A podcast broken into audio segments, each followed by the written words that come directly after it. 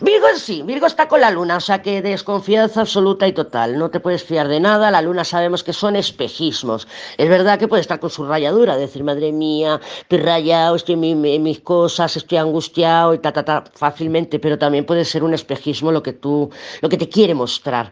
¿Con qué finalidad? Pues que tú saltes. Fíjate que arriba tiene la emperatriz, eh, emperatriz luna normalmente en esta combinación, en este orden, es flipada. O sea, es, es, es, total. La emperatriz aquí se monta unas pajas mentales, eh, se sube aquí al arco iris multicolor con un unicornio y, se monta las flipadas. Aquí es una, una creación de expectativas brutal. Pero quiere que saltes, quiere que saltes. Entonces, no me da confianza. Eh, sabemos que la luna mm, miente bastante, miente más que habla y bueno, y también puede ser, también es la noche, ¿no? También puede ser, pues que bueno, que esté más comunicativo, más expresivo por la noche, más vulnerable por la noche. Entonces, en ese, si, si tú, por ejemplo, recibes una comunicación de un Virgo y es de madrugada, de noche, eh, puede ser que esté pedo, porque con la luna y el ermitaño fuera puede ser que dices, mira, se ha tomado tres pelotazos y me ha escrito, ¿no?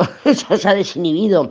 Pero hay vulnerabilidad, y al haber vulnerabilidad sí que puede ser que hable y sepas un poco lo que está pasando realmente por su interior.